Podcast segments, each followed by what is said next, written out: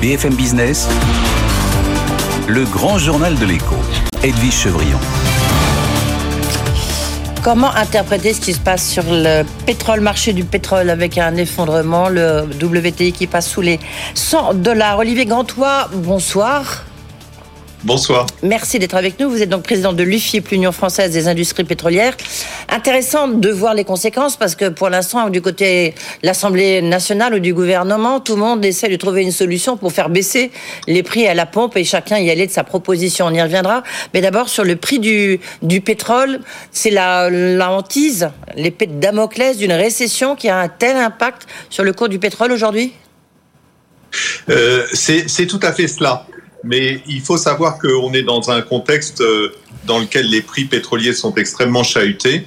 Et euh, du coup, dans ce contexte-là où on paye euh, des prix très élevés depuis le début de la guerre en Ukraine, euh, là, cette nouvelle, cette menace d'une récession à la fois aux États-Unis, mais aussi en Chine à cause des reconfinements, euh, a rendu les marchés nerveux dans l'autre sens. C'est-à-dire que jusqu'à présent, ils étaient nerveux dans le sens de la hausse et là dans le sens de la baisse. Mais ne nous y trompons pas, euh, nous restons à des prix très élevés du baril. Hein. Euh, ce soir, on est à 105 dollars par baril en Europe. Oui, en Europe. Hein. Mais est-ce que vous, comment est-ce que vous voyez les prochains mois? Alors, Les prochains mois vont être un euh, en tout cas tant que la guerre en Ukraine durera, et deux euh, également, tant que la guerre durera, on restera à des prix très élevés. Donc il ne faut pas rêver, euh, les, les, prix ne vont pas s'effondrer. Est-ce que les conséquences, euh, il y aura des conséquences, pas immédiates forcément, mais des, du prix à la pompe?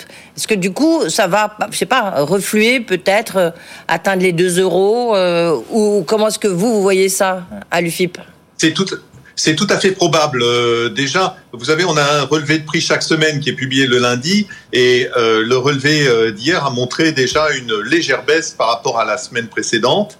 Et euh, étant donné la, la, baisse de 10 dollars le baril qu'on a observé aujourd'hui, euh, si ça se prolonge jusqu'à la fin de la semaine, on aura à nouveau une baisse des prix à la pompe. Mais il n'empêche que pour l'instant, on est toujours au-dessus de 2 euros par litre euh, TTC malgré la remise de l'État de 15 centimes hors taxe. Alors justement, euh, c'est un peu trop tôt, rien n'a été tranché. On attend le discours de politique générale. Euh, Peut-être qu'elle en parlera de, la, la première ministre. Mais vous avez vu, il y a donc la proposition de Bruno Le Maire qui est de dire cette, ben, cette baisse de 18 centimes jusqu'au fin août, on la prolonge jusqu'à la fin de l'année. et puis y a éventuellement la, la, la, c'est pas une taxe justement, c'est sur les gros rouleurs, un, rabais. Voilà, je vais chercher le terme, pardon sur les gros rouleurs. Et puis de l'autre côté, vous avez, euh, que ce soit les Républicains, euh, la NUP, euh, voire l'Assemblée nationale, qui prônent de différentes manières une baisse assez drastique de la TVA sur, le prix de l'essence, sachant qu'on est un des pays où c'est le plus taxé. Comment est-ce que vous voyez, vous analysez euh, toutes ces propositions? Euh, J'ai l'impression que euh, les, les, autorités vont rester fermes sur le fait de ne pas toucher aux taxes, puisque ça fait déjà de nombreux mois que les autorités françaises ne, veulent pas euh, modifier les taxes dans le sens de la dans le sens de la baisse. En revanche, ce qui semble se dessiner, c'est qu'on aille vers une période dans laquelle il y aura à la fois la prolongation euh, du fameux 18 centimes de remise de l'État en TTC et peut-être d'autres mesures qui seront plus ciblées sur soit les gros rouleurs, soit les ménages modestes. Oui, mais mais mais en même temps. Euh, c'est le coût, c'est ce que dit Bruno Le Maire, ça peut coûter jusqu'à 50 milliards. Les finances publiques de la France ne le permettent pas.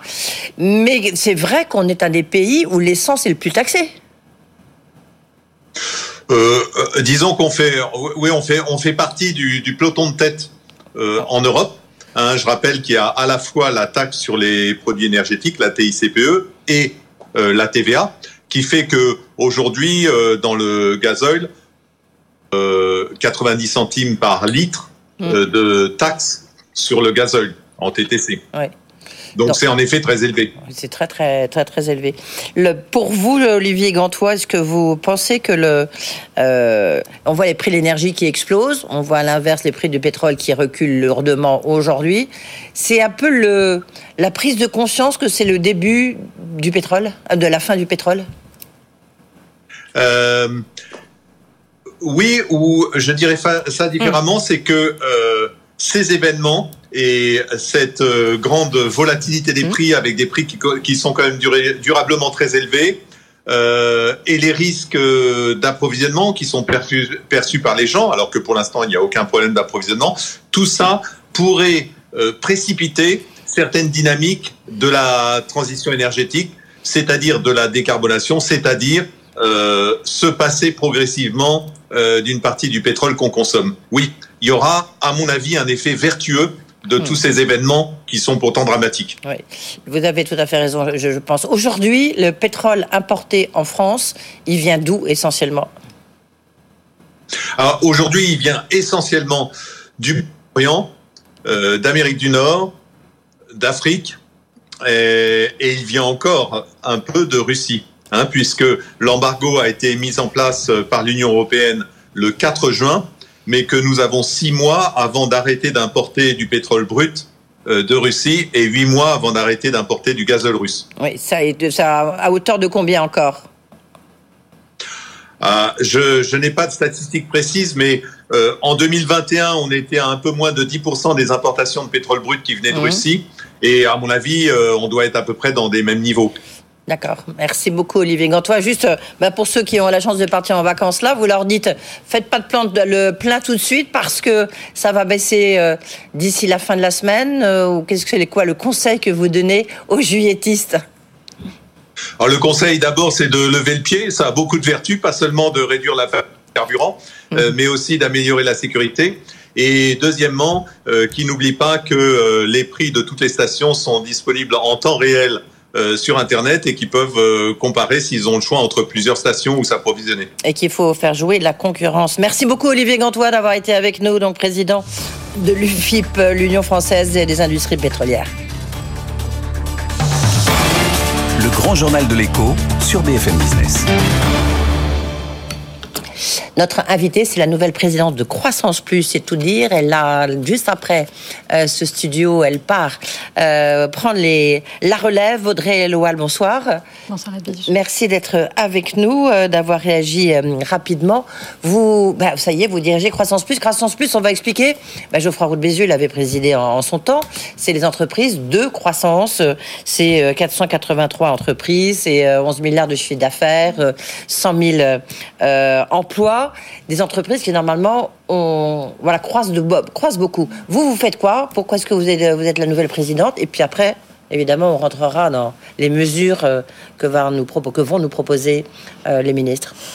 Euh, oui, alors entreprise de croissance, mais entreprise de, croissance qui partage les fruits de la croissance. C'est vraiment notre leitmotiv. Euh, faire de la croissance, c'est bien, mais faire de la croissance et le partager avec les collaborateurs, créer de la richesse, des emplois, Hum c'est notre leitmotiv et c'est très important. Moi, je suis là parce que je, ben, je dirige une entreprise donc en, en croissance. euh, qui s'appelle Ecritel, qui est un hébergeur infogéreur. Ecritel, oui, d'accord. Ecritel, Ouais. oui, tout à fait. Hébergeur infogéreur. Donc, nous concevons, nous installons et nous administrons euh, des infrastructures euh, web ou des systèmes d'information euh, pour le compte de nos clients euh, qui ont besoin à la fois de performance et de sécurité. Niveau de croissance, combien? Euh, une croissance à deux chiffres euh, depuis euh, les dix dernières années. Combien de personnes? 250 collaborateurs, Ouais. euh, Chiffre d'affaires? 30 millions. Vous êtes situé où. Alors nous sommes euh, nous sommes en région parisienne, nous sommes basés à Clichy euh, au niveau euh, enfin au niveau de notre siège social historique. Nous avons fait, le pari il y a une dizaine d'années, il y a une quinzaine d'années maintenant, de nous différencier en se développant à l'international. Donc on s'est installé en Chine en, en 2005, la Chine, l'Amérique du Nord ensuite, l'Amérique du Nord, l'Amérique du Sud au Brésil, et nous nous étions aussi installés en Russie, mais nous avons souhaité fermer la filiale dès que nous avons appris. euh, la- Ce qui se passait en tous les ce cas, qu'il en se Russie, bien passait, sûr, voilà. les- Et nous sommes aussi euh, présents en région parce qu'il y a, il y a- enfin, on constate quand même une régionalisation de l'économie et notamment euh, des compétences aussi. Donc nous sommes présents depuis 10 ans à Nantes, nous sommes présents à Bordeaux et euh, en Bretagne, à Vannes. Vous avez euh, la, la Chine, vous, vous continuez à faire un peu de business là-bas ou c'est très difficile? La Chine, c'est très compliqué. Euh, c'est un pays qui a été vraiment un critère de différenciation important pour nous. Euh, Ça veut surtout dire quoi un critère de différenciation Pardon? Pour des, pour, des, pour des sociétés comme les nôtres, qui, qui restons, nous restons des PME, donc en fait il faut qu'on trouve le moyen de se différencier, etc. Et nous, accompagner à l'international lointain, ça nous a vraiment permis en fait bah, de, d'avoir ce critère différenciant par rapport à nos, à nos confrères. Donc en fait on a accompagné des grands groupes français à l'international sur ce marché-là, puisque le marché de l'Internet est fermé, le marché chinois est fermé avec le grand firewall. Donc il y a une, une obligation en fait d'héberger et d'infogérer localement. Et voilà. Donc en fait, on a, euh, c'est comme ça qu'on s'est bien euh, développé à l'époque. Malheureusement, depuis le Covid, le pays euh, s'est beaucoup refermé. Covid, nationalisme, et voilà. Audrey Louel, le est-ce qu'on peut dire quand même pour même pour des entreprises, alors la vôtre certes, vous venez nous dire vous, avez une croissance à deux chiffres, mais pour les entreprises de croissance plus, mm. est-ce que c'est toujours une croissance à deux chiffres, chiffres ou alors on voit quand même que la conjoncture est un peu plus difficile? La conjoncture, elle est compliquée. Et de toute façon, euh, j'ai envie de dire, la vie de nos sociétés n'est jamais un long fleuve tranquille. On ne fait jamais une croissance uniforme. Il y a des passages et des caps à passer. Notre objectif aussi au niveau de Croissance Plus, c'est d'accompagner euh, les entreprises dans ces passages de cap hein, euh, bah, pour les aider à se structurer, à se structurer, structurer leur gouvernance, toutes les petites mesures qui permettent en fait d'optimiser l'opérationnel de chacune de nos sociétés. Alors, qu'est-ce que vous attendez un peu de ce nouveau gouvernement? Ça y est, maintenant, on en a un peu toutes les composantes. Qu'est-ce que vous attendez Qu'est-ce que vous redoutez peut-être? Parce qu'on avait l'impression que le premier quinquennat, en tous les cas, c'était tout mm. pour l'entreprise. Il y avait une forme de dynamisme. Et que là, on est un peu euh, coincé, engoncé euh, dans des considérations politiques. Vous me direz, c'est assez normal, hein, c'est ça la démocratie. Mais quand on est chez l'entreprise, j'imagine qu'on peut avoir quelques clignotants qui passent à l'orange, voire au rouge. Alors bon, nous, les principales mesures, évidemment, c'est euh, bah, toutes les mesures qui vont concerner les impôts de production. Euh, voilà, il y a un certain nombre de choses qui ont été faites précédemment, qui doivent être euh, continuées dans les mois à venir. Nous, ce qu'on espère, c'est que, c'est que bah, ces mesures soient prises. Alors, compte tenu de la conjoncture, on, est bien conscient, on ne va pas demander de grands changements et de grands, de, grands chamboulements, mais on va demander à ce que des plannings soient mis en place pour, pour, que ces mesures passent, parce que pour nous, c'est essentiel, notamment sur la partie... C'est quoi des, plannings enfin, Qu'est-ce que vous entendez par planning? Bah, euh, euh, Des engagements fermes, en tout cas sur la durée, euh, sur la durée du quinquennat, pour, pour, sur, sur cette question notamment des impôts de production, qui est, on va dire, assez centrale, puisque malheureusement, les impôts... C'était la grande demande, c'est la grande demande de tous les patrons, je oui. crois, Bézeux, je disais, du MEDEF, mais pas mm. que, donc de, vous aussi, euh, de, de la, comment ça s'appelle, des, des PME mm. et des ETI, pardon, Philippe Dornano ou Asselin. la question qu'on peut se poser, c'est est-ce qu'aujourd'hui la France a les moyens euh, de, de vous accorder cette, euh, cette baisse d'impôt de production? Bah, moi, je pense qu'il faut absolument euh, changer ce principe-là, quitte à, ajuster d'autres d'autres impôts, enfin d'autres taxes. Mais celui-là, c'est profondément injuste pour les entreprises. On n'a pas touché un euro, qu'on paye déjà, euh, qu'on paye déjà des impôts sur sur l'euro qu'on a. Demandez-vous une baisse de la CVAE, c'est ça? Parce qu'il y a plus Oui, tout à fait, tout à fait, tout à fait. Nous, nous, ce qu'on demande, c'est que ce soit réduit de moitié. Et en même temps, pour les collectivités locales, c'est elles qui investissent, qui vous apportent la voirie, qui, qui vous aident souvent à vous implanter. Mais il y a des modèles aussi comme le modèle allemand où il y a euh, un pourcentage de, euh, de, l'IRPP euh, qui, qui, peut être prélevé pour les collectivités locales. Il y a peut-être d'autres moyens à inventer, mais en tout cas, l'impôt tel qu'il est aujourd'hui nous paraît profondément, profondément injuste, entre guillemets, et puis surtout très lourd pour mm. nos sociétés. On est quand même le deuxième pays le plus imposé. C'est la principale revendication, en tous les cas, pour les entreprises Alors, Oui, mais en même temps, vous êtes très aidé par ailleurs. Vous recevez pas mal d'aide mm. de la part de l'État, plus peut-être que des entreprises allemandes. Mm. Non? Peut-être, mais euh, non, je, pense qu'il y, y, a, en tout cas pas mal, euh, pas mal de choses, je pense, à faire, en tout cas pour dynamiser. Il faut rester compétitif, euh, pour éviter les délocalisations de nos sociétés, et ça me paraît essentiel. Est-ce que vous avez des problèmes de recrutement chez Croissance Plus et chez vous, chez Gritel Alors les problèmes de recrutement, on en a effectivement partout, et ça, ça c'est une des priorités, effectivement. recrutement, formation. on est passé d'une période où il y avait effectivement trop de trop de, de, mmh. personnes sur le marché du travail. Aujourd'hui, on n'en a plus on n'en a plus. Euh, donc ben, c'est justement là où je pense que l'intérêt de Croissance Plus, c'est aussi de proposer euh, des alternatives pour euh, être séduisant vis-à-vis des collaborateurs, parce qu'en fait, ce n'est plus les sociétés qui choisissent leurs collaborateurs, c'est l'inverse. Donc, Partage de richesse aussi, vous l'avez dit au début de cet entretien. ça, c'est une condition sine qua non. Donc c'est ça se traduit comment? Parce que les dividendes salariés, c'est pas dans la loi sur le pouvoir d'achat, on pouvait l'espérer, mais en tous les cas, ce n'allait pas. On attend, mais il y a toutes les questions. Vous êtes favorable chez, chez Croissance Plus aux dividendes salariés? Ah ben, Je pense qu'on sera effectivement. Alors après, tout dépend de quelle façon elle sera. Euh, est-ce qu'elle est conditionnée complètement à la, au, dividende? Bon, il y a, y a, pas mal de, questions, mais oui, pourquoi pas. Nous, tout ce qui est euh, partage des fruits de la croissance euh, et qui permet de redistribuer ça, nous sommes complètement favorables. Donc, nous, nous, nous sommes plutôt pour effectivement l'extension du seuil du capital à 30%. à 30% mmh. voilà. Augmentation de salaire, évidemment Augmentation de salaire. Alors, nos, nos, entreprises chez Croissance Plus, on a fait un petit sondage. Depuis le début de l'année, euh, la plupart des entreprises ont augmenté entre 3, voire au-delà de 5%. Et nous serons obligés certainement de devoir le refaire euh, prochainement. Oui, oui, si on voulait avoir des personnes qui viennent travailler chez vous, mais c'est peut-être la force de Croissance Plus, surtout ouais, l'attrait de Croissance Plus. Et il y a vraiment cette problématique de partage de la croissance où euh, il y a plein de modèles de partage de la croissance qui sont intéressants, sur lesquels on va travailler, où on aimerait être force de proposition. Merci beaucoup, en tous les cas, d'avoir fait vos premiers pas ici dans le Grand Journal de l'Écho. Donc la nouvelle présidente de Croissance Plus, Audrey Louel, et donc euh, partout, un peu partout dans le monde. Hein, ça, on a vu ça, c'est pour votre entreprise. Merci beaucoup. Euh, dans un instant, le journal avec Stéphanie Colo. Après, c'est Benoît Grossman de Francis Vital qui sera avec nous. Euh, Dominique Métayer de l'U2P. Et puis, bien sûr, Jean-Marc Daniel, comme tous les mardis. BFM Business, le grand journal de l'écho. L'œil de Jean-Marc Daniel. Bonsoir Jean-Marc. Bonsoir. On va parler de rémunération. Vous vous dites halte au patron bashing, mais peut-être un mot d'abord sur cette médaille fil qui est donc, on se souvient, Cédric Villani l'avait eu. Euh, là, c'est de nouveau un Français.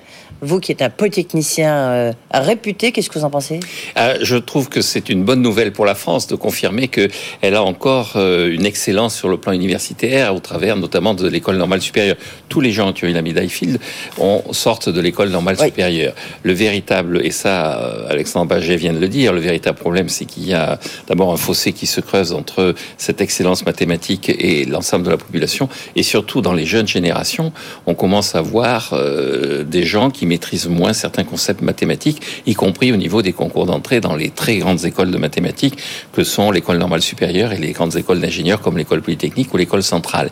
Et donc je crois qu'il est temps de sonner le, sonner le tocsin. Sonner le tocsin. on va dire ça comme ça. Hein. L'alerte et, l'alarme est nécessaire. On parle des rémunérations, puisque là, euh, là c'est vous qui dites euh, halte au patron bashing. Oui, là aussi, on a tendance dans ce pays à considérer que les patrons gagnent trop d'argent et donc euh, il faut aller regarder ce qui est la réalité. Donc il y a un cabinet qui s'appelle Scalins, qui est une, une jeune start-up qui est, qui est née au mois de janvier de la fusion de deux autres, autres entreprises, deux autres start-up, qui regarde la vie des entreprises cotées, qui organise tout un tas de manifestations, qui livre tout un tas d'informations sur les entreprises cotées. Et donc tous les ans, elle donne l'état des lieux sur la rémunération des grands patrons. Et donc cette année, dans le CAC 40, la rémunération moyenne est de 7,4 millions d'euros. Alors, bah, c'est correct, non? Correct, sauf que on n'est pas encore dans le partage des richesses, là. Voilà, l'année dernière, on était à 8,8, 8,1 millions d'euros, donc on est plutôt en recul. Et tant qu'on, quand on compare avec les patrons des, des, quatre autres, des trois autres grandes économies européennes, qui sont euh, le Royaume-Uni, l'Allemagne et euh, l'Italie. En Italie, on est à 8 millions. Au Royaume-Uni, on est à 13,4 et en Allemagne, on est à 15,4. Donc nos patrons ne sont pas particulièrement bien payés par rapport aux autres patrons dans un monde qui est de plus en plus internationalisé. Il y a une véritable concurrence qui s'est mise en place entre les patrons européens. Et donc, euh, quand on regarde d'ailleurs, euh, chaque secteur a, ses grilles d'évaluation, qui sont des grilles d'évaluation qui sont européennes et non pas nationales. On les gens de la même façon dans l'automobile au Royaume-Uni, en Angleterre, euh, donc en Angleterre, au Royaume-Uni, en Allemagne, en Italie et en France. Et, en revanche, on les paie aussi de la même façon euh, dans les compagnies pétrolières euh, des, de ces quatre pays. Alors la deuxième remarque que je ferai, c'est que concrètement, quand on regarde l'évolution en France, de plus en plus dans les parties dites euh, non fixes, dans les parties euh, qui sont les bonus, on tient compte de la RSE. Et donc la RSE, elle s'impose indépendamment de la loi, elle s'impose par les pratiques naturelles des patrons. Et je trouve que ça, c'est une assez bonne nouvelle. je conclurai hein. juste par un mot qui est un vers de Corneille. C'est euh, jamais un envieux ne pardonne au mérite. Et donc, je pense à tous les gens qui critiquent euh, ces rémunérations. Il serait temps qu'ils aillent lire sur ENA une pièce de Corneille où on dit jamais un envieux ne pardonne au mérite. Merci beaucoup, comme d'habitude, Jean-Marc Daniel, l'œil de Jean-Marc Daniel. en l'occurrence, c'est euh, peut-être par la langue de Jean-Marc Daniel et de Corneille. Euh, merci beaucoup. Dans un instant, c'est Benoît Grossman, le patron, copatron de France Digital, qui sera avec nous. Et après, le président de l'UDP, Dominique Métayer.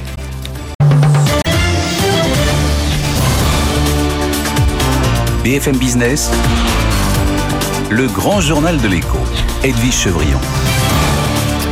Première invité du grand journal de l'écho dans cette tranche, c'est Benoît Grossman, qui est coprésident de France Digital. Bonsoir, merci d'être avec nous.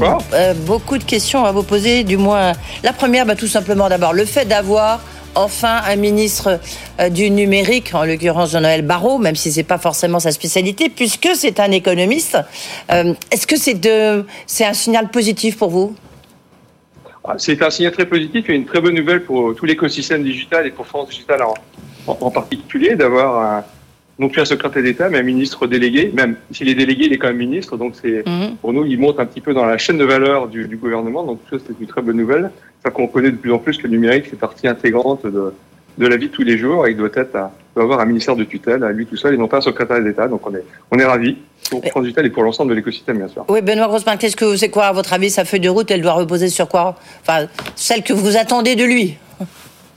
Déjà de, de, ne pas casser ce qui a été fait précédemment. Hein. Je dis toujours qu'un écosystème, on met 20 ans à le bâtir, on peut mettre 3 semaines à le démolir. Donc j'ai aucun doute que, que, que Jean-Noël Barrot sur les, les pattes de ses, de ses prédécesseurs, euh, notamment Cédrico, mmh. à faire en sorte que la, la French Tech continue à bien se développer, euh, quels sont ses financements, euh, que tout l'écosystème soit, soit plutôt en, en phase, euh, en phase d'accélération.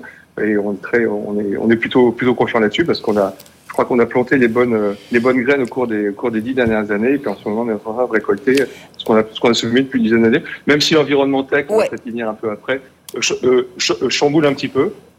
Environnement tech un peu difficile. Tiens, on va parler de Deezer parce que vous, vous avez été au conseil de Deezer.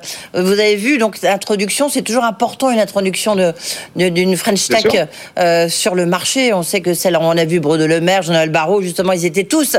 Et là, c'est absolument, c'est la catastrophe. Comment est-ce que vous expliquez ça?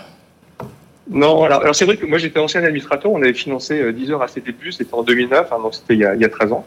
C'était une autre époque, c'était à l'époque où le modèle de revenu Deezer, c'était un modèle publicitaire euh, vidéo sur son PC quand elle écoutait de la musique sur son PC, sachant qu'à l'époque, il n'y avait pas d'iPhone. Voilà. Ça, c'est pour la petite histoire. Alors, ce qui s'est passé ce matin, c'est pas vraiment l'IPO Deezer, hein, c'est le, c'est un peu technique, le dispacking de Deezer. Euh, c'est, c'est un petit peu différent. C'est-à-dire que le, le, le dispacking, c'est quand euh, un SPAC fusionne avec une, avec une société sous-jacente. Donc, euh, en l'occurrence, c'était le SPAC IP2 qui a fusionné avec, avec Deezer pour maintenant faire en sorte que Deezer soit à côté. Et il se trouve que c'est toujours comme ça dans les, dans les SPAC. Le, le prix du, le prix, je veux dire, d'agrément de, de, de, valorisation de 10 heures, il a été structuré il y a 4-5 mois, euh, euh, à peu près en février de 2022, donc l'époque où les valorisations étaient plus chères. Et donc aujourd'hui, ce qu'on a vu ce matin, la, la baisse d'à peu près 28 ou 29 c'est qu'on l'a eu d'un seul coup, c'est-à-dire qu'avec le mécanisme, alors c'est très technique, vous avez des actions de la faculté que les investisseurs ont de, euh, de redemption, donc de demander leur remboursement nominal. Forcément, jusqu'à aujourd'hui, jusqu'à du moins hier soir, les actions ne pouvaient pas baisser parce que les actionnaires auraient demandé le remboursement. Et donc, ce qu'on a eu aujourd'hui, la baisse qu'on a eue, c'est un peu la baisse cumulée qu'on aurait eue si Deezer avait été introduit en bourse en février 2022. D'accord. On l'a eu en une journée. Voilà, c'est un peu technique. Donc voilà, les 30%, c'est pas dans la journée. C'est ce qu'on aurait eu si Deezer avait été coté le 15 février. C'est pas une bonne nouvelle non plus, hein. Mais voilà. Et c'est une non surprise. Hein. Je, je m'attendais forcément à ce que le prix s'ajuste. Voilà. Notamment par rapport. Ça ne remet pas en cause les prochaines introductions? Vous pensez que ça va refroidir en conclusion? Oui et non. Alors, les introductions en bourse aujourd'hui, euh, je crois que vu ce qui se passe sur la, la, tech en général, les introductions en bourse, les IPO ou les SPAC, c'est plus trop à la mode. Mais est-ce que c'est gênant Non, c'est pas très gênant parce que vous savez, dans l'histoire, euh, euh les fenêtres d'introduction en bourse, ça s'ouvre et ça se referme. D'ailleurs, les fenêtres d'introduction en bourse sont plutôt plus souvent fermées qu'ouvertes. Et je trouve que depuis plusieurs années, la fenêtre d'introduction en bourse était ouverte, elle a été ouverte anormalement euh, longtemps.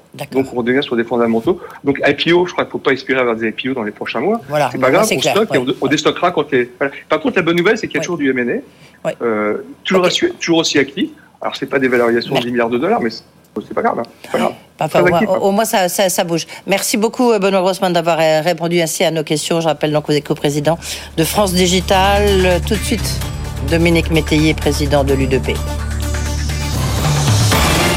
le grand journal de l'écho sur BFM Business. Bonsoir Dominique Métayer. Bonsoir. Euh, président de l'UDP, j'ai envie de même, même question que je posais au, coprésident de France Digital. Vous, vous avez aussi euh, une, une, ministre euh, qui a été ministre déléguée, euh, qui est Olivia Grégoire, qui est donc nommée au, bah, au, PME, en charge du commerce, en charge de l'artisanat et du tourisme. ça vous, vous avez eu peur à un moment, enfin, vous avez re, redouté qu'il n'y ait, ait, pas de ministre pour les, les, les PME ça aurait été toujours possible, même si nous l'avions réclamé à corps et à cri. Donc, euh, nous avons satisfaction aujourd'hui d'avoir une ministre déléguée à la typologie de nos entreprises. Seul trou dans la raquette, si on peut dire, euh, les professions libérales n'ont voilà, pas ça, été associées euh, donc dans le dispositif. Mais bon, on fait confiance de toute manière pour bien sûr euh, euh, parler des soucis ou des solutions à trouver pour ces, ces professions, qui représentent quand même 28% des, des entreprises, 2 millions d'actifs dans ce domaine-là, dans le droit le chiffre et le cadre de vie. Donc, c'est, ils jouent un rôle essentiel également, comme nos professions de l'artisanat, du commerce de proximité. Dominique Métayer, demain, c'est le discours de politique générale de, la première ministre. On sait qu'il y a ensuite il y a la loi très importante sur le pouvoir d'achat. Qu'est-ce que vous vous en attendez? Est-ce que vous vous êtes fait un peu une to-do list où vous dites voilà ce qu'il nous faut, voilà euh, et vous l'avez euh, apporté euh, à votre ministre On attend euh, bien sûr avec impatience ce, ce, ce, discours de Madame la Première ministre, en, en l'occurrence, compte tenu de l'ensemble, euh, je vais dire, des revendications que nous avons donc au quotidien et au dialogue que nous avons eu euh, jusque-là.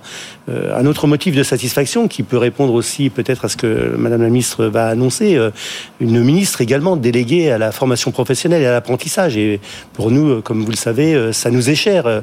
Nous sommes issus de, de, de ce milieu de la formation professionnelle et de l'apprentissage.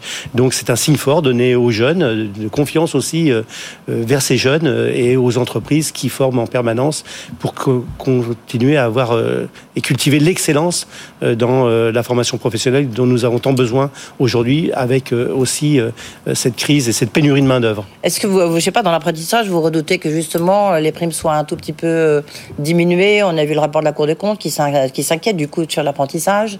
Est-ce que vous, vous estimez que, bah, par exemple, la taxe sur, on en parlait tout à l'heure avec le président de l'UFIP, est-ce que la, l'aide apportée pour les grands rouleurs, est-ce que pour vous, ça peut vous aider? Parce que les artisans, on sait que souvent, ils, ils ont besoin, en tous les cas, de prendre leur voiture. C'est quoi votre état d'esprit? Euh, Concernant euh, déjà la formation professionnelle d'apprentissage, nous souhaitons que le financement de cette euh, formation ouais. professionnelle soit assuré. Donc, c'est pas tout à fait garanti aujourd'hui. Donc, nous avons des craintes, justement, par rapport à cela. Donc, ça fera l'objet de nos discussions pour que le financement soit assuré, compte tenu des ambitions qu'il y a eu jusqu'à présent, passer de 450 000 à 700 000. On parle aujourd'hui d'un million de, dans, dans, ce domaine d'apprentis, de, de, jeunes et moins jeunes dans la formation professionnelle. Donc il faut déjà euh, sécuriser ça. En ce qui concerne bien sûr tous les axes, et nous sommes très très aussi euh, sensibles euh, au pouvoir d'achat, aux mesures qui devraient être prises pour lutter contre l'inflation, pour, pour, ceux qui sont les plus démunis en, en l'occurrence. Donc nous nous encouragerons bien sûr tous les dispositifs qui permettront de pouvoir mieux supporter oui, mais lesquels? Parce qu'on voit qu'il y a des propositions qui, qui, qui, qui, fusent un peu de tous les côtés on le disait au début de ce grand journal, qu'est-ce qui, vous, vous paraît raisonnable euh, Est-ce que vous êtes plutôt favorable à une baisse de la TVA? Est-ce que vous êtes... Euh, à quoi êtes-vous favorable? Non, la baisse de TVA, c'est peut-être une fausse bonne idée, euh, en, en l'occurrence, mais effectivement, euh, d'aider ponctuellement pour ceux qui en ont besoin. Euh, mais de quelle manière Encourager ça, le, la manière le chèque carburant dans les entreprises, par exemple, le, le doublement de celui-ci. Euh, on a aussi une manière de pouvoir aussi euh, satisfaire les prétentions salariales dans cet contexte inflationniste qui est tout à fait légitime, avec le triplement de la prime Macron à 3 000 euros, 6 000 euros s'il y a un accord d'intéressement. Donc ça, c'est des dispositifs qui ne pèsent pas sur les entreprises entreprises du moment les utilise où ils en ont la capacité oui, de le mais faire. capacité de le faire, mais est-ce que c'est utilisé chez vous? À Trop peu, mais on en fait la avis, promotion dans peu, le contexte actuel. Oui, on, fait de la promotion, on facilite. Mais... Pardon, on facilite et on voudrait simplifier aussi ces dispositifs qui étaient un peu complexes. Donc là aujourd'hui, on va pouvoir passer au-delà des accords euh, salariaux, euh, des euh, possibilité d'accorder ces primes à ceux qui peuvent le distribuer à leurs salariés pour euh, juguler un peu ce, cette inflation et ces inquiétudes euh, qui pèsent bien sûr sur nos salariés dont on a besoin pour euh, êtes, poursuivre notre activité. Que vous avez procédé, donc ça y est, en, parmi vos adhérents, donc essentiellement beaucoup enfin, des TPE et des artisans, est-ce qu'il y a eu enfin des augmentations de salaire? C'est la question rituelle que je vous pose. Chaque fois, vous me dites on réfléchit, mais est-ce que concrètement, Tout à fait. Je pense que dans, d'ailleurs dans certaines branches qui étaient un peu en retard, mais c'est pas leur jeter la pierre, ils ont franchi des étapes et ils vont dans ce sens-là. la conjoncture et la situation actuelle encouragent justement à faire davantage. C'est pas encore signé. Ça va pas tarder, ça va pas tarder. Et donc la revalorisation de l'ensemble des branches. Oui, ça, il y a déjà eu des avancées significatives. Pour la coiffure, euh, c'est en bonne voie aussi. Donc, euh, on voit qu'il y a aussi cette dynamique, mais parce que nous. Mais en bonne voie, ça sera avant la fin d'état, ça sera avant le. Je sais pas. C'est tout prochainement. Et il faut euh, aussi juguler. Il ne faut pas qu'il y ait d'inquiétude sociale ou de mouvements sociaux, en l'occurrence, dans nos entreprises. Les salariés font partie intégrante de l'entreprise au quotidien. Donc, l'intérêt pour le chef d'entreprise, comme pour le salarié, c'est de travailler dans un mais climat bien plus serein. Oui, bien, on est d'accord, mais vous voyez bien que ça tarde à venir. Hein, donc. bien sûr, mais les étapes sont franchies et je je crois qu'on est sur une trajectoire. C'est la fin. Et la responsabilité des uns et des autres. juillet, c'est pour quand? C'est avant l'été avant Je pense que ceux qui vont prendre ces décisions-là vont le faire dès que possible. On voit bien euh, le train de mesure qui est fait en l'occurrence euh, incite à le faire euh, d'une manière rapide, puisque ce qui ah bah serait voté demain sera rétroactif au 1er juillet. Donc on voit bien qu'il y a une volonté, non seulement des politiques, mais aussi des chefs d'entreprise, de pouvoir bien garder la paix sociale, hein, si je peux m'exprimer ainsi, dans leur entreprise et continuer sur cette dynamique. On voit que c'est quand même un peu compliqué. Hein, Bien sûr, c'est une articulation difficile entre ce que l'entreprise, euh, dans les circonstances actuelles, peut répercuter à ses clients, puisque le fait, euh, c'est aussi de pouvoir répercuter ses hausses et sans trop faire grimper non plus l'inflation, en, l'occurrence, et pas nourrir de combien ont augmenté, je pense aux artisans plutôt euh, chez vous, de combien ont augmenté leur prix vous avez une idée au niveau du 2P ou pas? C'est variable, d'autant plus que dans un premier temps, les prix n'ont pas, n'ont pas fortement évolué, puisque... Il y a un rattrapage, non? Il y a un phénomène de rattrapage lorsqu'on voit... Un phénomène de rattrapage, mais qui est fait d'une façon mesurée. Nous nous ah cherchons à fidéliser euh, nos clients. Donc, il ne faut pas les dissuader, créer des conflits en cours de travaux, par exemple pour le bâtiment, ou euh, sur des commandes passées euh, antérieurement. C'est une gymnastique assez difficile et complexe, en l'occurrence, et c'est justement la capacité d'apprécier ce que l'on peut faire ou ne pas faire, en, en espérant quand même que les résultats des entreprises en fin d'année, nous faisons les calculs au jour le jour, euh, pourront dégager les ressources nécessaires, non seulement pour subvenir aux besoins du chef d'entreprise. Oui, mais là, pardonnez-moi Dominique Métayer, mais là on parle un peu euh, en, superficie, vous voyez, je veux dire, un peu des généralités. Concrètement, est-ce que, euh, est-ce que les entreprises là, est-ce qu'elles font, est-ce qu'elles se rattrapent un petit peu, sur voilà, les... sur les prix, quel est le niveau d'inflation Se rattraper, non. Ajuster les prix, oui, en fonction de l'inflation. Alors ça peut aller de 2, 3, 4, 5 et pour des certaines fournitures euh, spécifiques où euh, les prix ont été multipliés parfois par deux, euh, mais faire rentrer cette partie, disons, fourniture uniquement en réévaluation, oui, pas le reste qui n'a pas bougé, lui. Inquiet pour la rentrée, en un mot? Oui, parce que manque de lisibilité et les entreprises ont besoin de lisibilité. Donc on espère que le paysage va s'éclaircir et qu'on va pouvoir aller de l'avant. Mais nous sommes des entrepreneurs par essence et nous avons confiance. On va bien voir ce que le nouveau gouvernement qui vient d'être mis en place euh, va pouvoir. Enfin, nous, on est prêts pour travailler et faire avancer pour que euh, dans notre pays, euh, les TPE, les PME, les artisans, les commerçants, en partie évidemment, qui jouent un rôle important sur les territoires, puissent jouer ce rôle de cohésion sociale également. Merci beaucoup Dominique Métayer, président de l'UDP, là qui reste confiant, qui veut rester confiant à Dominique Métayer, notre invité. Ensuite, c'est Jean-François Rial, le patron de Voyageurs du Monde. Est-ce que bah, la Covid peut de nouveau euh, menacer la reprise du tourisme qui s'annonçait? À tout de suite.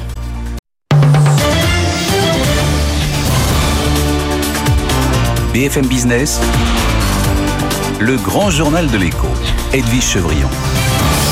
Notre invité, c'est celui qui va nous faire voyager, mais peut-être qu'il ne nous fera pas voyager, on ne sait jamais. Enfin, espérons que euh, Jean-François Rial va nous rassurer. Bonsoir Jean-François. Bonsoir Merci d'être là. Vous êtes le président de Voyageurs du Monde.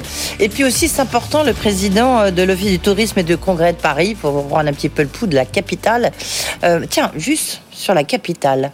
Les Champs-Élysées, il y a une étude là euh, qui sort qui montre que bah, l'image euh, des Champs-Élysées après les, gilets jaunes, après les soirs de, de, triomphe, est en train de remonter et que c'est pas encore la plus belle avenue du monde, mais c'est une des plus belles avenues du monde. Est-ce que ça fait plaisir au président du l'Office du tourisme parisien bah, De toute façon, dès qu'on rend les choses un peu plus belles, un peu plus élégantes, un peu plus raffinées, je sais qu'ils ont lancé un appel d'offres, le comité Champs-Élysées, la ville de Paris, qui euh, Rami Fischer, le grand designer, va travailler sur toutes les terrasses. Donc tout ça, c'est très très bien. Donc moi, je trouve que ça va dans le bon sens. Maintenant, euh, il y a eu des mauvaises périodes sur les Champs-Élysées, hein, on les connaît. Euh, là, on va rentrer dans une meilleure période, mais il faut faire attention quand même à ce que, euh, vous voyez, par exemple, moi, je suis pas un grand fan de la rue Saint-Honoré, Mhm. parce que dans la rue Saint-Honoré, on enchaîne les boutiques de luxe, et je voudrais pas que les Champs-Élysées ce ne soit que des boutiques de luxe. Euh, c'est ça le danger, c'est-à-dire que le prix de l'immobilier, la rénovation, etc., parce que ça manquera de vie, quoi. Mais c'est un équilibre qui est pas facile. Hein. C'est compliqué d'être ni dans le kebab euh, tout le long ou dans les dans les fast-food, ni dans le luxe. Il faut un équilibre. Et de ce point de vue-là, c'est pas toujours simple. Et il faudrait quoi? Parce que là, on sait qu'il y a beaucoup. euh, euh, bah, il y a Apple, il y a LVMH, il y a Dior, euh, il y a beaucoup de. Effectivement. Bah, il faudrait qu'il y ait de des- prestige. Il, faut- il faudrait quoi, à votre Bah, avis? il faudrait Quelle est des- l'enseigne qui manque? Une belle enseigne d'alimentation. Un restaurant qui soit pas exclusivement un restaurant euh, euh, de masse. Euh, il faut des enseignes qui incarnent Paris. Euh, des vieilles brasseries, une vieille brasserie avec euh, les serveurs dans leur tenue traditionnelle, etc. Vous avez Et c'est- ce genre de choses qui, qui, qui, qui- serait bien d'a- d'avoir échangé. Faut, vous savez, ce qui est bien dans les vies urbaines, c'est le mélange. C'est le mélange. Ce qui est pas bien, c'est le monotone, c'est le, c'est le mono, le, la le monostyle. C'est ça qu'il faut qu'il y ait sur les Champs-Élysées, des belles terrasses, euh, Et doit café, euh, voilà. Vous prenez la place Saint-Marc à Venise, par exemple, qui est un lieu ultra touristique. Bah, même ces cafés euh, très touristiques ont une très grande beauté, une grande Oui, authenticité. parce qu'ils existent depuis très longtemps. voilà, Ils sont là. le- voilà, voilà. Donc c'est ça. faut retrouver un tout petit peu de. Bah, de la vérité, d'histoire, d'authenticité, voilà. Et tout ça. Euh, on a compris. Bah, restons un instant sur l'office du tourisme et sur les congrès. Ça repart, c'est bien. euh, C'est très très haut. Le niveau de réservation de Paris actuel est au niveau de 2019, voire au-dessus. Alors c'est pas encore le cas en cumul hein, sur l'année, mais euh, on a un retour des touristes étrangers qui est spectaculaire. euh, en particulier de tous les Européens et puis les Américains sont là. hein. Les, les hôtels de luxe sont pleins. euh, on a Ils vraiment un pleins, très ouais. très fort retour de- de- de- des Américains en particulier. hein. Je dirais que ce qui nous manque, c'est évidemment les Japonais, les Chinois et les Russes, mais ils représentent moins que la croissance des autres. Donc voilà, on est bien. On attend, je crois, 33 millions de tourisme, touristes en France, à Paris, pardon. À Paris, oui, oui, c'est énorme, surtout que surtout qu'on est presque au niveau des records et surtout qu'on n'en a eu aucun euh, les trois quatre premiers mois, quoi. Ouais. Les congrès, ça y est, revient. La dernière fois qu'on en avait parlé, Jean-François C'est euh, moins Rial, bien. euh, voilà, vous nous avez dit, bah, les gens restent, euh, restent en, Les en- congrès, en, les congrès sont, sont moins, en- moins, en- Ouais. sont moins, en moins repris. Ils reprennent, hein, mais ils reprennent avec moins de monde. C'est le tourisme qui a repris plus que le tourisme d'affaires. C'est les visiteurs touristiques. Le- alors, quelque chose qui a peut-être brouillé euh, euh, vos deux casquettes, hein, c'est le retour de la Covid. Là, le, nouveau ministre disait qu'il y avait euh, de la santé, disait qu'il y avait plus 200 de 000, ouais. 200 000 euh, nouveaux cas de, de Covid. Est-ce que ça, est-ce que ça peut casser cette reprise du tourisme en France, à Paris, et puis euh, pour les voyages? Moi, je crois pas. Moi, je crois pas du tout parce qu'en fait, euh, le problème du Covid, euh, c'est pas tellement qu'il y ait beaucoup de cas, qu'il y ait beaucoup de malades, c'est qu'on envoie des gens à l'hôpital. Euh, et euh, visiblement, on en envoie un peu, un peu quand même, mais pas beaucoup. Euh, il est quand même beaucoup moins méchant que les premières vagues. On sait un peu qui il est, et donc ce qu'il faut faire, c'est protéger les plus les plus fragiles.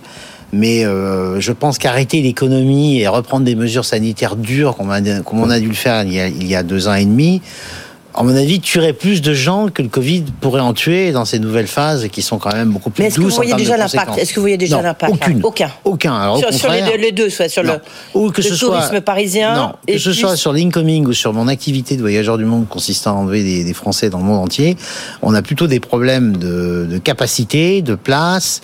Euh, les trois derniers mois sur voyageurs du monde, on était en croissance de 40% hein, par rapport à 2019. Donc le Covid, aujourd'hui, tout le monde s'en fout, à part ceux qui sont en risque, évidemment. Ouais. Euh, donc il faut protéger ceux qui sont à risque, euh, nos, nos aînés, etc. Mais euh, il ne faut pas euh, donner une importance plus importante que ça au Covid. Je pense par exemple que la reprise de l'inflation très forte ou la guerre en Ukraine sont des motifs d'inquiétude plus importants que le Covid. Justement, je l'ai dit voir parce que là, on a vu que les prix de billets euh, d'avion notamment s'envolent. Mmh. Vous, par exemple, le, le prix moyen d'un voyage chez vous, Donc c'est des voyages soit sur mesure, soit des voyages très haut, enfin assez haut de gamme quand même, on peut dire ça comme ça. Euh, vous avez augmenté vos prix de combien? de 10% Je dirais que nos prix moyens sur les prestations, hein, les prestations qu'on achète, hein, euh, sont montés entre 10 et 15% oui, bien sûr. Ah oui. Inflation. Énorme. Euh, et puis, euh, et puis demande très très forte. Demande très forte, donc euh, ça fait monter les prix. Hein. Un billet Ah oui, d'avion. donc vous en tout- profitez quoi. Non, pas du tout. C'est les compagnies aériennes qui font ce qu'on appelle un yield management. Et donc, euh, plus vous réservez tôt, moins vous payez cher. Et plus vous réservez tard, plus vous payez euh, plus cher. Et quand vous avez des niveaux de remplissage qui sont très élevés, ben forcément, les prix montent. Et comme en plus, vous avez des problèmes d'exploitation, parce qu'il y a beaucoup, beaucoup de salariés, des hôteliers, des compagnies aériennes, des restaurants qui sont partis, eh bien, ils ont moins de place. Et donc, eh ben, forcément, ils vendent moins, donc ils vendent plus cher. Donc, c'est vrai que les prix sont globalement montés. Alors, il y a des, des destinations qui sont pas montées autant, mais des destinations qui sont montées plus. Mais les prix sont ont globalement monté, oui, bien sûr. Nous, on est au-dessus, en termes de hausse de prix, euh, de la moyenne de l'inflation mondiale. C'est évident, dans le tourisme en tout cas. Oui. Et mais vous avez une demande toujours aussi forte, donc vous avez, Toujours vous aussi avez forte. raison. ouais, ouais. Toujours aussi forte parce que, euh, si vous voulez, quand vous augmentez un- le prix d'un voyage de 10% en moyenne pour faire la même chose, hein, d'abord tout le monde peut s'adapter et pas consommer plus en, en, en achetant des prestations moins chères, hein, parce que euh, même si on vend des prestations, on a une image haut de gamme, on est surtout très haut de gamme, donc qualité de service et en termes de prestations, bah, vous, vous choisissez ce que vous voulez. Hein. Mais de toute façon, les gens euh, n'ont pas voyagé ou très très peu voyagé depuis deux ans. Euh, donc avant qu'ils euh, multiplient par 3 parce qu'ils avaient un budget de x3 hein, en gros. Hein. Et ils ont de quoi dépenser et puis ils ont envie de, ils ont envie d'en profiter très clairement. Hein. Ils ont envie de partir là. Bien sûr. Vous êtes, plein, vous êtes plein dans toutes vos destinations. On est, on est, Alors, on est très très bien euh, parti, oui, bien sûr. Comment faire justement sur les billets d'avion? Un instant, on a vu c'est plus 20% les billets d'avion. Non, plus 10, plus 15 comme le reste. Pas plus, pas moins. Comment faire pour avoir des billets d'avion pas trop chers? Il faut réserver longtemps à l'avance. Alors, il faut soit réserver très longtemps à l'avance, Mhm. soit avoir la chance d'avoir euh, un avion pas plein en dernière minute et pas choisir sa destination. C'est-à-dire que D'accord. Euh, voilà, vous choisissez pas votre destination. Mais globalement, il n'y a pas de, a pas de miracle euh, sur les billets d'avion. Vous réservez vos billets d'avion le plus tôt possible et vous avez ce qu'on appelle des classes de réservation qui n'ont rien à voir avec classe économique, classe business, classe affaires. Et au fur et à mesure que votre avion se remplit, les compagnies aériennes montent leur prix. Donc quand vous avez une demande qui est très forte, ben forcément, vous payez plus cher. Là, les grèves dans les transports, on a vu, ben, on a vu le, le bazar à Roissy euh, sur, les, sur les bagages. On va voir ce qui se passe euh, demain et après-demain. Alors, ça c'est un sujet qui m'a beaucoup préoccupé. Euh, je dirais qu'Aéroport de Paris est en train de prendre les mesures nécessaires pour calmer le jeu. Euh, je pense qu'on va y arriver, mais on a d'autres problèmes. On a des problèmes euh, très sérieux de police aux frontières. Et là, ça n'a rien à voir avec les grèves. C'est l'État qui doit prendre des dispositions pour réaugmenter les policiers aux frontières et faire en sorte le que les paraphes marchent et que les paraphes marchent. Euh, et là, ils marchent mal, il faut les augmenter et il faut qu'ils marchent. Euh, Plus rajouter des policiers aux frontières. Donc ça, c'est pas possible de continuer comme ça. En plus, ça touche pas que le tourisme, hein, ça touche pas que les touristes qui viennent en France ou les Français qui voyagent à l'étranger. Ça touche aussi tous les hommes d'affaires. On est sur BFM Business, tous les investisseurs étrangers qui arrivent en France et qui se retrouvent dans une situation ubuesque pour rentrer sur la France ou pour en repartir. Ça, c'est pas possible. Ça coûtera beaucoup moins cher à la France de réinvestir Ouais, mais c'est un long combat, hein. Ah, c'est un très long combat. Et, euh, et j'espère bien le gagner parce que je pense que le président de la République, il est sensible à ça. Euh, je crois qu'il a compris et j'espère qu'il va, qu'il va vraiment euh, faire bouger les lignes parce qu'on peut pas continuer comme ça. Et puis par ailleurs, bien sûr, comme on a eu une très forte reprise de l'activité, eh bien, on a- les, les compagnies aériennes, les aéroports, les loueurs de voitures ont des problèmes d'exploitation parce qu'ils ont parfois des gens qui, sont, qui ont Covid, donc ils sont malades, Et puis, les- ils ont parfois des de gens et, explosé. et- et- et qui sont malades, et donc voilà, il faudra un peu de temps pour que l'activité revienne normale. Mais moi, ce que je dis, c'est que il est évident qu'il y a des difficultés, mais il faut au moins que ce dont ce sur quoi on peut agir, on peut agir vite. Donc, la police aux frontières et euh, euh, arrêter ces grèves, bah, il faut le faire vite, quoi. Oui, ça, il faut essayer de trouver une solution, mais ça, ça date pas d'hier. Et ça se simplifie, c'est pas très simple comme solution, en tout cas, vous l'avez dit. Une question quand même. La guerre en Ukraine, donc il y a les, les conséquences, l'inflation, mais il y a aussi la fermeture du, du, du- du- du ciel, du ciel aérien. Est-ce que pour vous, est-ce que ça peut compliquer les, les voyages euh, Non. non Ça, ça complique qu'il a- pas les est-ce qu'il voyages. y a des destinations qui, du coup, euh, bah, vous les Bah, proposez plus non, euh, alors à part bien sûr l'Ukraine, la Russie, etc. Euh, mais euh, je dirais que ça augmente le prix des longs courriers en Asie parce que vous ne pouvez pas survoler, survoler l'espace aérien russe, et donc vous volez plus longtemps, et donc vous consommez plus de kérosène, et comme en plus le kérosène est monté en prix, ben, ça fait partie des choses qui ont fait augmenter les prix, ça.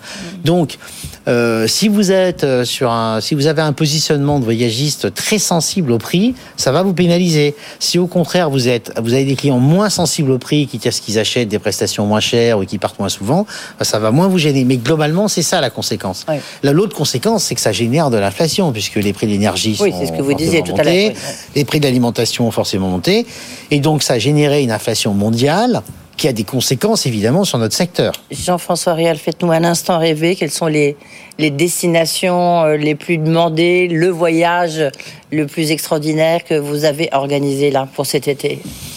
Alors cet été, je ne sais pas, mais là, on vient d'organiser un voyage euh, que j'ai vu, euh, que mes collaborateurs m'ont envoyé, qui est une première. Euh, c'est un voyage qui combine, combine la Jordanie et l'Arabie Saoudite. Ils font les deux pays. Alors déjà, l'Arabie Saoudite, c'est pas fréquent. Mais en plus, le combiner avec un autre pays, ça l'est encore moins. Et en plus, c'est un voyage qui a une dimension historique parce que c'est sur les traces des Nabatéens. C'est vrai que les Nabatéens étaient des, des civilisations pré-islamistes dans ces régions. Et il y a des sites comme Petra qui sont très connus, mais il y a aussi des sites Nabatéens en Arabie Saoudite qui sont merveilleux. Et donc voilà un voyage tel qu'on vient de les vendre. Sinon, les destinations qui font. On vous un- demande quoi, oui alors, les États-Unis, comme d'habitude. Euh, la Polynésie, c'est complètement délirant. Euh, la Tanzanie, très très fort. L'Égypte a fait tout cet hiver et même euh, après l'été des records absolus. L'Italie et la Grèce sont archi demandés. Euh, moi, ce que je conseille à ceux qui voyagent, hein, c'est partez sur les destinations un peu moins demandées, quoi. La Croatie, la Slovénie, euh, l'Inde, euh, l'Indonésie, parce que euh, il y a une vraie ruée vers l'or, quoi. Donc, il faut toujours voyager à contre-courant. Euh, Parce que dans l'année prochaine, euh, il y aura moins de monde aux États-Unis. Bah, faut en profiter, il faut y aller à ce moment-là. Il faut jamais être dans les mouvements de Ah, foule. ça, je le. Jamais, Ouais. jamais, jamais. Vous devriez aussi, euh, je sais pas, investir sur les marchés, euh, peut-être Jean-François Réal. Euh, quel est le... Je sais, je sais pas, je, je, je, sais pas ce qu'il faut faire moi sur les marchés, donc je m'abstiens. Puis j'ai des actions voyageurs du monde, ça me suffit. Voilà, il faut écouter BFM Business. Est-ce que dans votre euh, dans votre profession, les, le- il y a beaucoup de pots cassés? Est-ce qu'il y a beaucoup d'a- d'agences de voyage qui ont fermé, qui ont suite à ces, ces deux années de crise qu'on a connues, même si aujourd'hui ça repart? Non, il y a eu très très peu de casses, il y a eu très peu de pots cassés, parce que l'État, avec euh, le chômage partiel, l'aide au coût fixe et les dettes euh, PGE, hein, les plans garantis Ouais. par l'État, a Vous, vous allez- on sauvé toutes les entreprises. vous, vous, vous en aviez. euh, Ah oui, oui, nous on a eu 50 millions d'euros de PGE qu'on a remboursé parce qu'on avait des fonds propres et pas de dette. Mais par exemple, on avait 1350 salariés, on n'en a pas licencié, à part ceux qui étaient sur des périodes très courtes au début quand il y a eu la grosse crise. On a gardé tous nos collaborateurs. Et euh, dans ce contexte-là, eh bien, euh, on a pu le faire que parce que l'État nous a aidé énormément sur les sur l'aide au chômage partiel. Ouais. Donc l'État a joué un rôle absolument fantastique pour les entreprises du voyage, mais euh, en général dans l'économie, euh, et d'ailleurs ça a permis d'éviter de, de supprimer des emplois. Je pense que les, Vous- il y a des études économiques qui ont, démo- qui ont démontré que les 200 ou 250 milliards qui ont été dépensés pour ça auraient coûté encore plus cher si on avait euh, si on Fermé. l'avait pas fait. Donc euh, Euh, le- Vous avez augmenté vos salariés, vos 1300 salariés, vous avez, alors, euh, je, les je- avez augmentés je- de combien je viens de les augmenter de 5% en moyenne pour pouvoir, euh, d'abord, ils n'ont pas touché d'intéressement et de participation parce Mmh. que chez nous, il y a un, un intéressement et une participation très important de l'ordre de 25 à 30% des profits qu'ils ont touché chaque année depuis 25 ans. Sauf pendant les deux années Covid, Ouais. évidemment. Et donc, ils ont été pénalisés pour ça. Ils n'ont pas été augmentés non plus pendant ces deux ans, évidemment. Donc, et puis l'inflation repart. Et puis, ils sont très motivés. Ils font des super performances. Donc, on a décidé de les augmenter sérieusement en leur donnant ce coup de pouce important de 5%. Merci beaucoup Jean-François, Jean-François Rial. Euh, patron de Voyageurs du Monde, président donc de l'Office du tourisme et des congrès de Paris. Là, les congrès, c'est le seul point un peu négatif. Merci d'avoir été avec nous, nous avoir fait rêver dans un instant le journal Faiza On se retrouve bien sûr avec euh, Nicolas Bouzou euh, pour clôturer ce grand journal de l'écho et vous pouvez podcaster cet euh, entretien avec Jean-François Rial sur le site ou l'application de BFM Business. À tout de suite.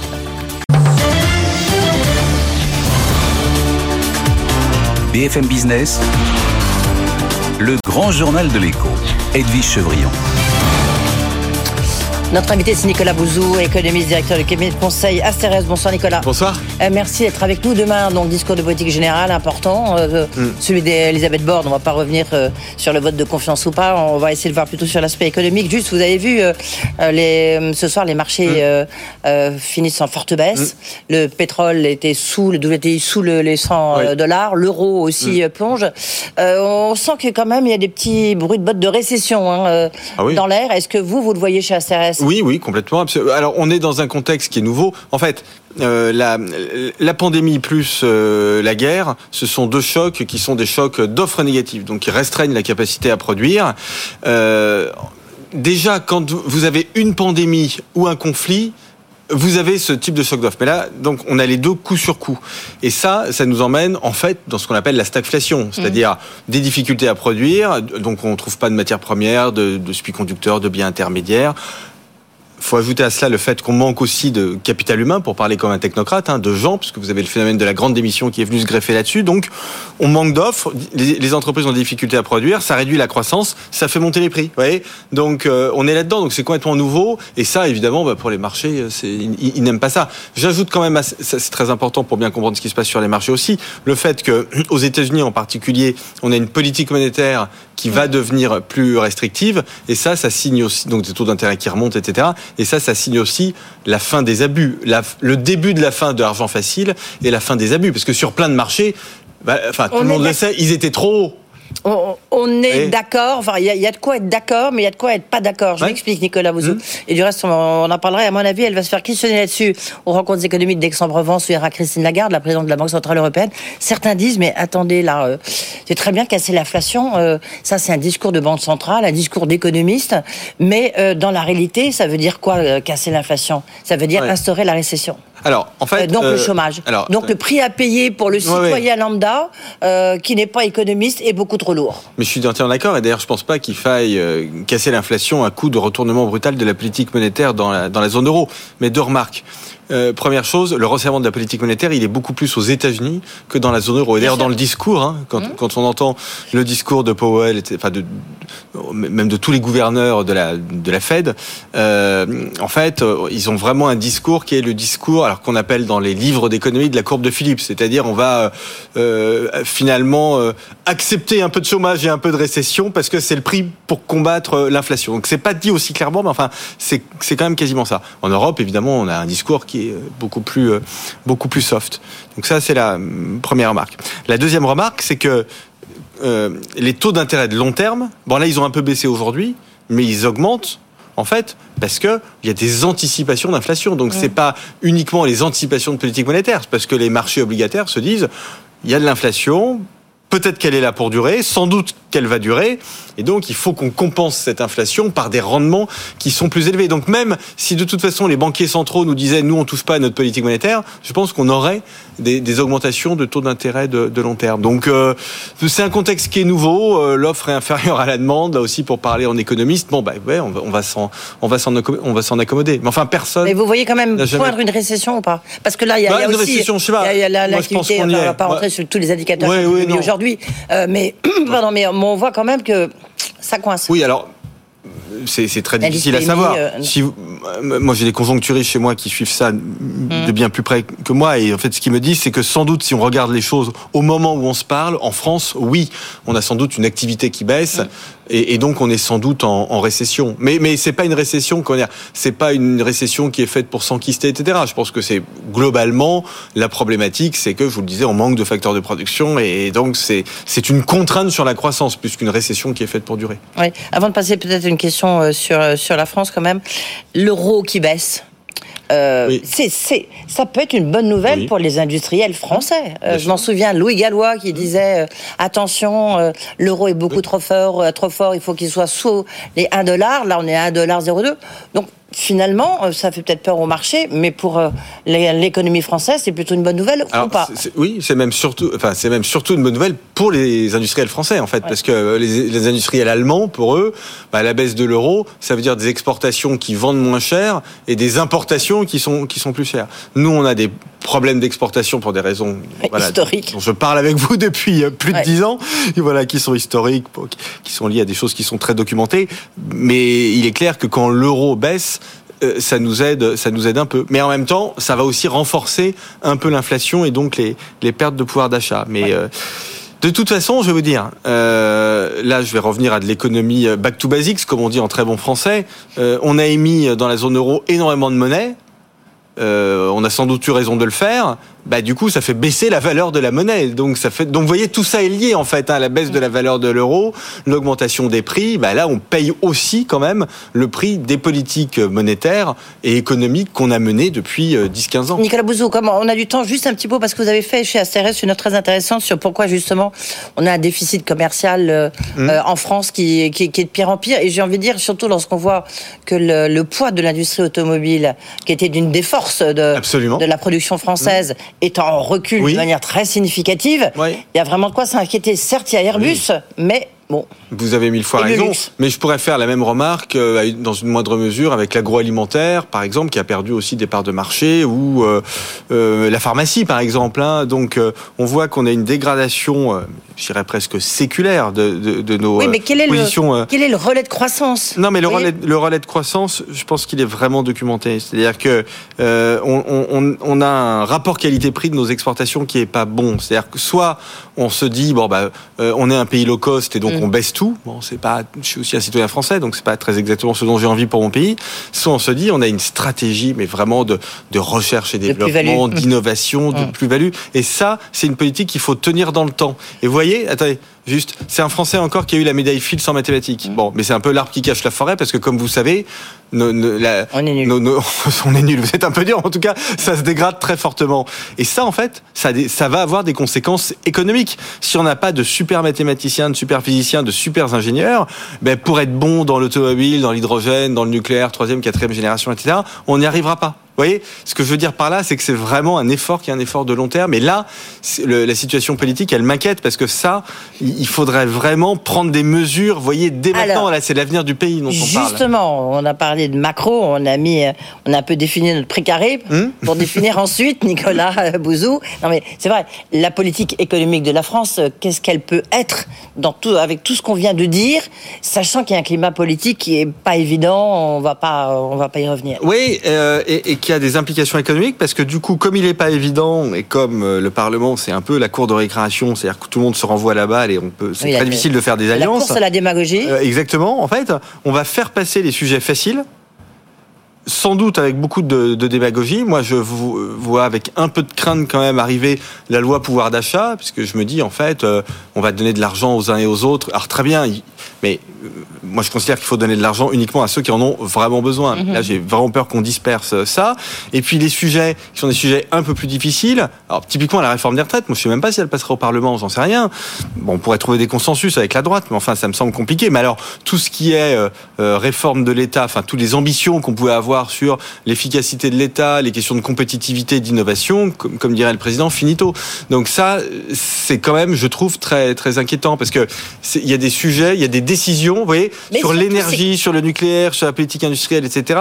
Les tournants, ils sont maintenant et l'édition, il faudrait les prendre maintenant. Et la réforme de l'État, bien sûr. Surtout, c'est que l'Homo sapiens Macron, c'est qui? Je pense que il est euh, plutôt, euh, du point de vue euh, Bah, intellectuel, il est plutôt économie mais- de l'offre, plutôt libéral, Mais ça, etc. ça, c'était le, pré- ça, c'était Plutôt. le, pré- le précédent quinquennat. Oui, oui, bien sûr. Mais euh, je pense que, en fait, déjà, moi, je, comment dire, j'en veux quand même beaucoup au fait que je pense que c'est un gros problème qu'on n'ait pas eu de, de campagne présidentielle. Alors il y en a eu un peu, mais la campagne législative, on n'a rien eu. Donc là, on va avoir le, discours de politique générale. Si je voulais être un peu taquin, je dirais que c'est quand même la première fois qu'on va avoir le programme après les élections. Mais c'est parce que qu'est-ce qu'on attend, euh, Edwige Chevrillon, Bah, demain. Comme moi, on attend le programme en fait, grosso Bah modo. oui, on attend, oui, la- euh, c'est quoi, je veux dire, c'est quoi le Macron 2, quoi, je veux dire, euh, Exactement, parce Ah non, qu'on ouais. sait pas trop, On moi j'en sais rien. ouais. On sait pas trop ce On qu'il va y avoir dans cette déclaration.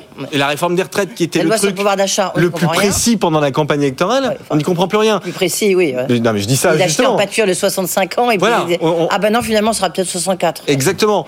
Donc on attend ça quand même avec un, un certain appétit. Donc euh, on est tous, euh, on est tous un peu perdus. Donc je, je ne sais pas répondre à votre question. Et moi qui suis plutôt macroniste en plus, C'est ce que euh, j'allais dire. c'est quand même un très gros problème. Donc moi je suis très inquiet et je suis même mécontent en fait. Le- la grande crainte, c'est qu'en Mm. fait, il ne se passe rien. Alors même que parce que certains de mes amis libéraux Oui. disent. Ben oui. Euh, en fait, bon, c'est pas très grave parce que finalement, euh, l'Assemblée nationale légifère trop, donc là, il va y avoir des sortes de blocages, donc on va moins légiférer, donc euh, on va laisser tout le monde tranquille. Euh, ça, c'est la vision optimiste des choses. Mais moi, je pense que sur des sujets cruciaux, je vous en prends un. La question énergétique, enfin, c'est absolument crucial. Pour la première fois depuis très longtemps, on risque d'avoir l'hiver prochain pas des blackouts, faut pas mentir, mais des tensions sur la production électrique, ben, qui font que euh, on va peut-être demander à certaines grosses unités industrielles de passer sur leur propre générateur, de pas tourner la nuit. Vous voyez, donc on- c'est quand même une situation qui est nouvelle, une situation avec laquelle on n'est pas euh, à l'aise. Et donc, ben, il faut augmenter considérablement nos capacités de production électrique. C'est très important. Et donc, il faut faire d'ailleurs, oui. c'est pas nucléaire Oui, ou renouvelable, oui. c'est les deux. Mais ça, Edwige Chevrillon, ces décisions, les décisions, elles doivent se prendre maintenant. C'est pas dans deux ans. Parce que si on ne prend pas les décisions maintenant, le vrai blackout pénible, c'est-à-dire on est obligé de demander à euh, 5 millions de ménages, on leur coupe l'électricité euh, pendant l'hiver, euh, trois jours de suite, entre 22h et minuit. Mais ça, on Mais, risque ouais. de l'avoir, pas l'année prochaine. Mais si on prend pas décision, dans 5 ans, on risque de l'avoir. Ouais. Donc ça, c'est... Donc ça, ça, c'est ça. Mais en termes de, de réforme, parce que il peut être tenté, il peut être tenté. Il a quand même un gouvernement où on en a parlé ici bien sûr euh, Hmm. euh, sur BFM Business. Vous avez deux économistes et demi. Oui. Vous avez deux docteurs en économie, euh, euh, Jean-Noël Barrot et, Hmm. et Laurence Boone. Ouais. Et puis vous avez euh, aussi euh, Roland Lescure, Roland Lescure, qui est de l'INSEE, bon, qui n'est pas un docteur en économie, Non, mais- mais, c'est tout comme. Moi non plus. Donc, euh, vous avez plutôt les techniciens, on l'a dit, on, on le voit, c'est qu'il peut peut-être faire avancer sur des réformes, je dirais, qui ne sont pas politiques, mais qui peuvent concerner euh, notre secteur, l'économie. Oui, mais- Et peut-être là, il peut peut-être moderniser, il peut... Bah écoutez, j'espère. Mais moi, je, je, je, je, Je suis trop alors, optimiste. Peut-être. Déjà, un mot sur cette équipe à Bercy, parce que justement, je veux pas mal me faire comprendre. Je la trouve remarquable à tous les niveaux. Déjà, j'aime beaucoup. Bah, il faut voir, J'aime beaucoup le ministre de l'économie, Bruno Le Maire. Je pense qu'il est tout à fait excellent. Mais en plus, je pense qu'il y a les noms que vous avez cités. Laurence Boone aux affaires européennes, qui connaît parfaitement euh, ces, ces sujets. Chief économiste de l'OCDE, elle est en relation, elle était en relation hein, avec les, les chefs de gouvernement. On peut parler aussi d'Olivia Grégoire, qui revient au PME, qui connaît ce sujet par cœur. Elle avait été rapporteur de la loi PAC. Donc, techniquement, cette équipe est d'un niveau absolument exceptionnel. Mais on est en France. Et en France, les choses se font quand il y a quand même une impulsion politique. On va pas faire des lois de simplification, des lois de, réorganisation de, de, de l'État ou de l'articulation entre l'État et les collectivités locales, etc. Même sur des questions qui me traînent, qui, qui, qui, que je prends très à cœur, comme les questions de gouvernance de l'innovation. En France, il faut une impulsion qui vienne du président ou du, du Premier ministre. Est-ce Donc, avez qu'on le les aura J'en sais rien. Donc, Bah, c'est pas une question de qualité. La la qualité, elle est Un petit remarquable. doute, un petit doute, oui, un petit doute quand même, parce que même s'il est lutte excellent, il a été un excellent ministre euh, délégué au transport. C'est Clément Beaune qui se retrouve au transport. Euh, Oui. euh, il était à l'Europe pardon, Oui. avant, il se retrouve au transport. Mm. On peut se poser celle- la question sur, euh, sur en plus il est député de Paris, sur sa capacité à gérer Alors, les transports. Mais enfin, ouais. Ça c'est Enfin, moi j'aime beaucoup euh, Clément Beaune qui est quelqu'un de mais mais- qui est- qui mais, euh, la question des transports elle est très importante justement Bah oui. on en parlait parce qu'en fait derrière ça c'est la question de la transition écologique et énergétique donc tout ça ça demande quand même ça passe beaucoup en France malheureusement par des lois hein. Oui. Nicolas Bouzou, est-ce que vous avez quand même l'impression dans ce gouvernement, lorsqu'on l'ausculte, on voit que celui qui a remplacé Amélie de Montchalin Hum euh, est passé de la. Donc Christophe Béchu, Oui, absolument. euh, le maire d'Angers, il est passé de la cinquième place en rang au onzième Oui. Rang. Donc ça veut quand même dire que la transition écologique, c'est plus une priorité. On a fait l'affichage raison. pour le premier euh, pour le premier gouvernement. Maintenant, ça y est, hop, c'est fini, on passe à autre chose. Et je pense que c'est un problème parce que euh, déjà, moi, je suis très attaché à la continuité des politiques publiques et donc, bah oui, là, on est servi. Vous avez raison. Mm. Et puis, en plus, et puis d'autre part, je pense que la question de la transition énergétique, qui consiste au fond, je schématise à outrance, hein, mais à dire, il faut électrifier un maximum de choses, les transports, l'industrie, etc. Et il faut augmenter considérablement nos capacités de production électrique décarbonées. Je pense que ça, c'est absolument euh, majeur. Et derrière, vous pouvez brancher une politique d'innovation, parce que on a des acteurs, alors même si on a perdu malheureusement beaucoup de compétences dans le domaine du nucléaire notamment, mais on a quand même des acteurs, y compris sur des sujets très innovants comme la capture du CO2, etc. Donc vous voyez, euh, à intégrer la réflexion transition euh, énergétique, transition écologique, transport, économie, mais ça, là encore, euh, enfin, on a considéré que c'était prioritaire, ça doit se faire au plus haut niveau de l'État.